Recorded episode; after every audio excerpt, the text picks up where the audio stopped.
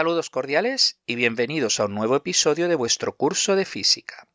Me comentaba un oyente desde Chile, a propósito de la biografía de Pascal, el famoso encuentro que tuvo éste con Descartes. Al respecto, el dramaturgo francés Jean-Claude Brisville escribió la obra teatral Encuentro de Descartes con Pascal joven. Pascal y Descartes se encontraron el 24 de septiembre de 1647 en París, concretamente en el convento de los mínimos. Descartes tendría unos 51 años y Pascal era un joven de 24 años. El encuentro duró varias horas, aunque no hay constancia de lo que hablaron. Jamás se volvieron a ver, y las palabras que nos dejaron el uno sobre el otro no eran precisamente halagüeñas. Descartes, quien aborrecía la idea del vacío, diría que Pascal tenía demasiado vacío en la cabeza, en referencia a los experimentos sobre la presión atmosférica que realizaba. Por su parte, Pascal, en su obra Pensamientos, escribía que Descartes era un inútil e incierto. Dos mentes privilegiadas encerradas en cuerpos frágiles, dos formas de comprender el mundo y de filosofar al respecto. En el episodio anterior introdujimos el concepto de presión, que se define como la componente de la fuerza normal a la superficie dividido el área de la superficie. Se trata de un escalar cuya unidad en el sistema internacional es el pascal, de símbolo P mayúscula A. Al ser una unidad muy pequeña, se utilizan múltiplos de ella, como el kilopascal. Vimos una interesante fórmula de la presión para fluidos. Se trata de presión igual densidad por gravedad por altura.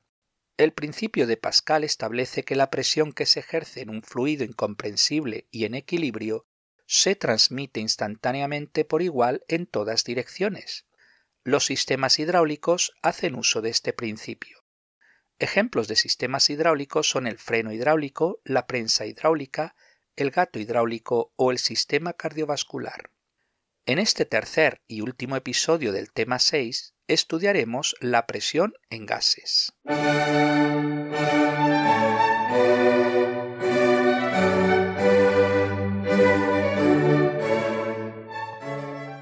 Imaginad una lata vacía de vuestro refresco favorito.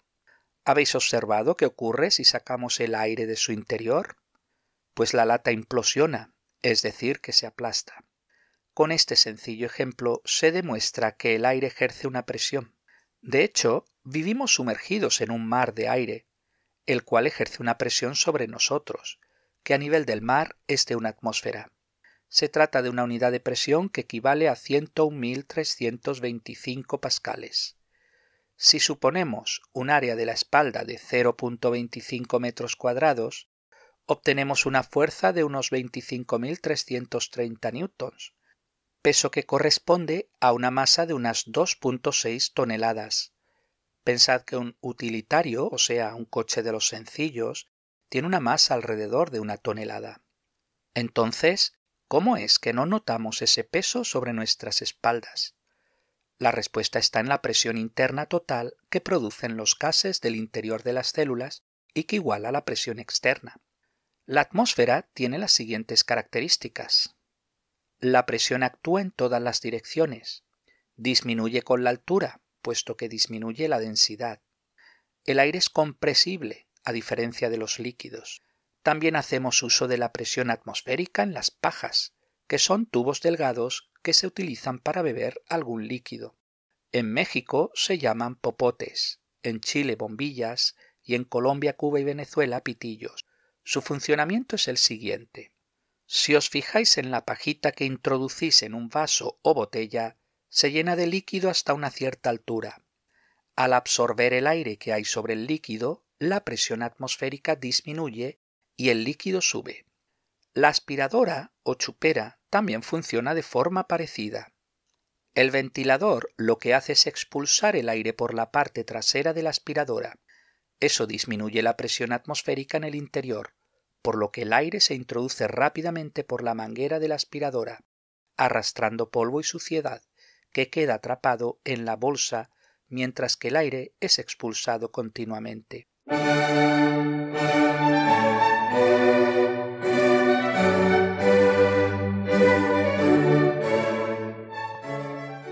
El aparato que utilizamos para medir la presión atmosférica es el barómetro. Fue inventado por Evangelista Torricelli, un físico italiano alumno de Galileo, en 1643. Veamos el funcionamiento del barómetro. Tenemos un recipiente lleno de mercurio, sobre el que se coloca un tubo invertido cerrado por uno de sus extremos. La presión atmosférica empuja al mercurio hacia abajo, subiendo éste por el tubo hasta una cierta altura. Midiendo la altura de mercurio sobre el tubo, podemos calcular la presión de acuerdo a la fórmula presión igual densidad por gravedad por altura. La medición se hace entre el nivel de mercurio en el tubo y el nivel de mercurio en el recipiente. Fijaros que el nivel de mercurio sube en el tubo una cierta altura, pero ¿qué hay encima del mercurio? Pues vacío, es decir, no hay aire. De esta manera se mide exactamente la presión que ejerce la atmósfera. El mercurio tiene una densidad de 13.534 kilogramos por metro cúbico. Sustituyendo dicho valor en la fórmula de la presión, encontramos que para una presión de una atmósfera, que son 101.325 pascales, le corresponde una altura de 76 centímetros. En honor a Torricelli se definió otra unidad de presión, un tor, que es igual a un milímetro de mercurio. Así, un tor equivale a 1 dividido 760 de la presión atmosférica, aproximadamente unos 133 pascales. Otra unidad de presión, utilizada especialmente en los informativos del tiempo, es el milibar. Un milibar es igual a 100 pascales. Utilizamos el barómetro para medir la presión atmosférica, pero ¿qué podemos utilizar para medir la presión de un gas? Pues podemos utilizar el manómetro. Básicamente es un tubo en forma de U con los extremos abiertos y lo llenamos con algo de mercurio. Un extremo del tubo se conecta a la salida del gas, el cual queremos medir la presión. El otro extremo del tubo se deja abierto. Al abrir el gas, este ejerce una cierta presión sobre el mercurio, bajando el nivel del mercurio en este lado del tubo, pero subiendo en el otro lado del tubo. Midiendo la diferencia de alturas y sumándole la presión atmosférica, se calcula la presión del gas. Un tipo concreto de manómetro es el manómetro o tubo de Burdon. Se trata básicamente de un tubo curvado, de forma que al pasar un fluido sobre él, éste tiende a enderezarse, al hacerlo, mueve un puntero sobre una escala.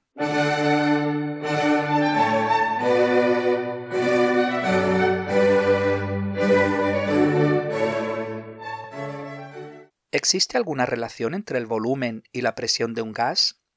La respuesta es sí. Se trata de la ley de Boyle o la ley de Boyle-Marriott. El químico inglés Robert Boyle publicó sus resultados en 1662 mientras que el físico y abad francés Ernst Marriott los publicaba en 1667, de manera totalmente independiente. Imaginad el siguiente experimento. Tenemos un recipiente lleno de aceite hasta una cierta altura. El resto es aire y se cierra. El recipiente se conecta a una válvula que al abrirla introduce aire.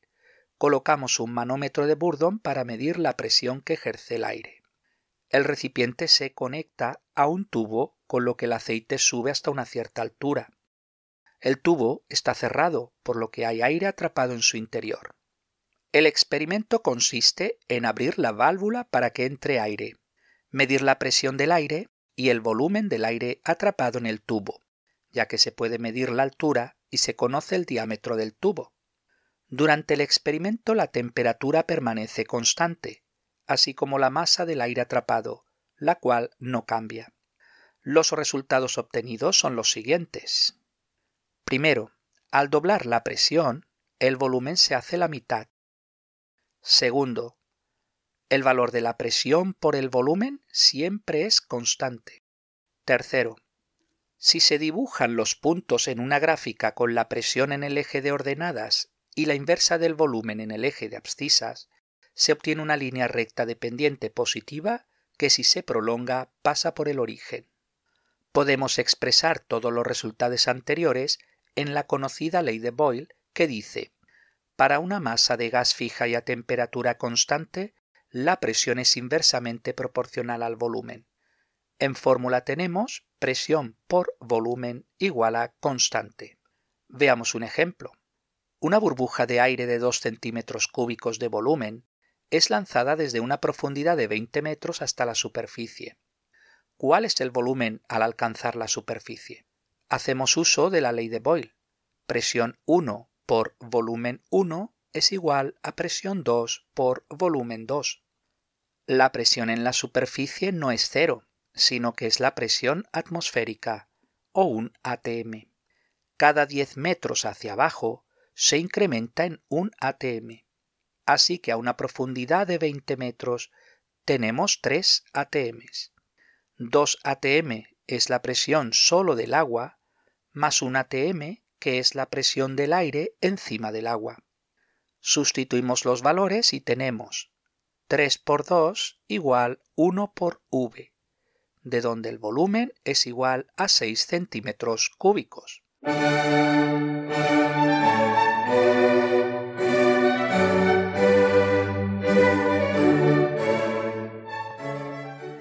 ¿Podemos explicar esta ley de una manera más fundamental? La respuesta es sí pero para ello debemos entender lo que es la teoría cinética de gases. Dicha teoría considera el gas compuesto de muchísimas partículas muy pequeñas que se mueven rápidamente y aleatoriamente en todas direcciones. Hoy día sabemos que dichas partículas son las moléculas y átomos que componen la materia. Imaginad un gas encerrado en un compartimento que tiene un pistón que puede aumentar o disminuir el volumen. La presión del gas se debe a la fuerza que ejercen las moléculas del aire cuando chocan con las paredes del recipiente.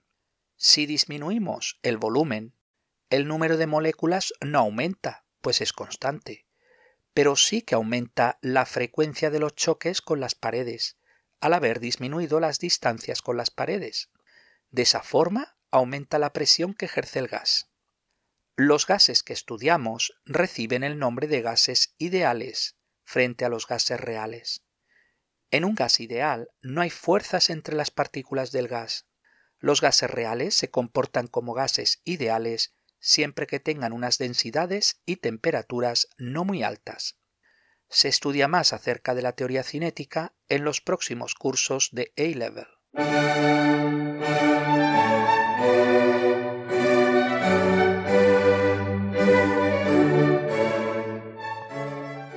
Veamos algunos ejercicios.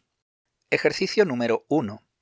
Tenemos una chincheta, también llamada chinche o tachuela, sostenida entre los dedos índice y pulgar, de forma que la cabeza de la chincheta está en el dedo índice y el pincho en el dedo pulgar. Apretamos ligeramente los dedos. ¿Qué enunciado es correcto? A. La fuerza es mayor en el índice que en el pulgar. B la fuerza es mayor en el pulgar que en el índice. C. La presión es mayor en el índice que en el pulgar. D. La presión es mayor en el pulgar que en el índice. La respuesta correcta es la C. La presión es mayor en el índice que en el pulgar. Eso es debido a que el área en el índice es menor, por tanto la presión aumenta. Ejercicio número 2. Un barómetro de mercurio consta de un tubo de 105 centímetros de largo. Se introducen 5 centímetros en el interior del recipiente y sube el mercurio hasta una cierta altura, quedando 25 centímetros de vacío. ¿Qué distancia se utiliza para calcular la presión atmosférica? A. 25 centímetros. B. 75 centímetros. C. 80 centímetros, D 100 centímetros. La respuesta correcta es la B, 75 centímetros, puesto que 105 menos 5 menos 25 es igual a 75. Ejercicio número 3. Para prevenir que una mezcladora de cemento se hunda en el suelo, se coloca sobre una tabla metálica en el suelo. ¿Por qué esto previene que la mezcladora se hunda? A. La mayor área disminuye la presión en el suelo. B. La mayor área incrementa la presión en el suelo. C. La mayor área disminuye el peso en el suelo. D. La mayor área aumenta el peso en el suelo. La respuesta correcta es la. La mayor área disminuye la presión en el suelo. Ejercicio número 4. Un manómetro con agua es utilizado para medir la presión de un cierto gas. La altura que marca el manómetro es h. Si reemplazamos el agua por un líquido de mayor densidad, ¿qué le pasa a la altura h? A. Se vuelve cero. B. Disminuye, pero no hasta cero. C. Se mantiene constante. D. Se incrementa. La respuesta correcta es la B.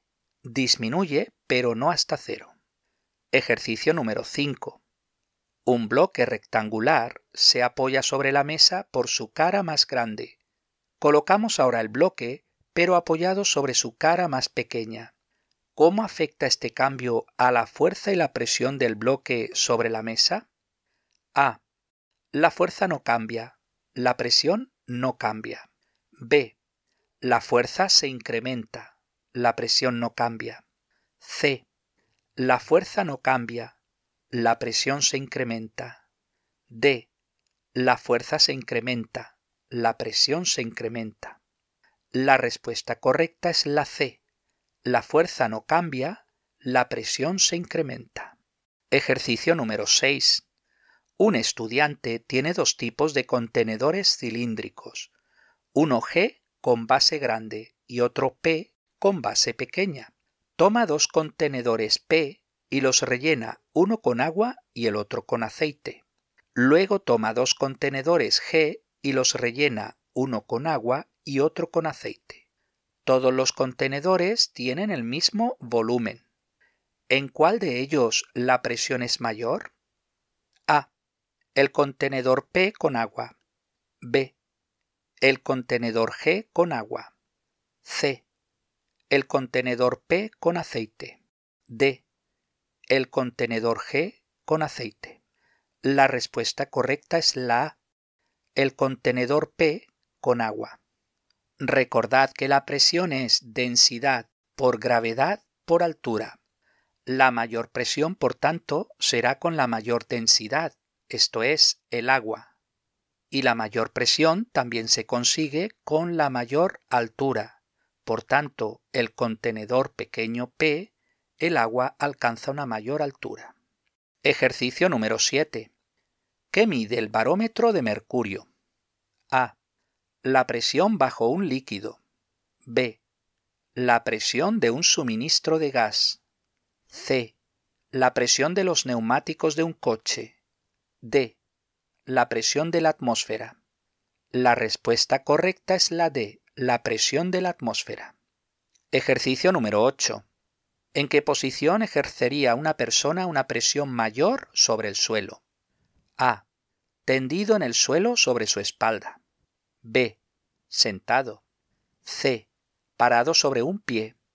D. Parado sobre los dos pies. La respuesta correcta es la C parado sobre un pie, puesto que así tiene la menor área y por tanto ejercerá la mayor presión. Ejercicio número 9. Tres contenedores diferentes, J, K y L, se llenan de agua hasta la misma altura. Las bases de los contenedores tienen áreas diferentes, de forma que L es mayor que J y J es mayor que K. ¿Qué enunciado es correcto? A. La presión es mayor en el contenedor J. B. La presión es mayor en el contenedor K. C. La presión es mayor en el contenedor L. D. La presión es igual en los tres contenedores. La respuesta correcta es la D. La presión es igual en los tres contenedores, ya que los tres tienen el mismo líquido, agua, por tanto la misma densidad, y tienen la misma altura h. Ejercicio número 10 y último. Un manómetro de agua se conecta a un suministrador de gas. La parte del tubo conectada al gas tiene agua hasta una altura G. La parte del tubo abierta al aire tiene agua hasta una altura A. La presión del gas disminuye debido a una fuga de gas. ¿Qué sucede a los niveles del agua en G y A? A. Disminuye en G, disminuye en A. B. Disminuye en G, aumenta en A. C. Aumenta en G, disminuye en A. D. Aumenta en G, aumenta en A. La respuesta correcta es la C. Aumenta en G, disminuye en A. Aumenta en G debido a que el gas tiene ahora menos presión y por tanto el nivel del agua aumenta lo que provoca que en el otro extremo disminuya. Pues hasta aquí el episodio de hoy. Muchas gracias por su atención y hasta el próximo día.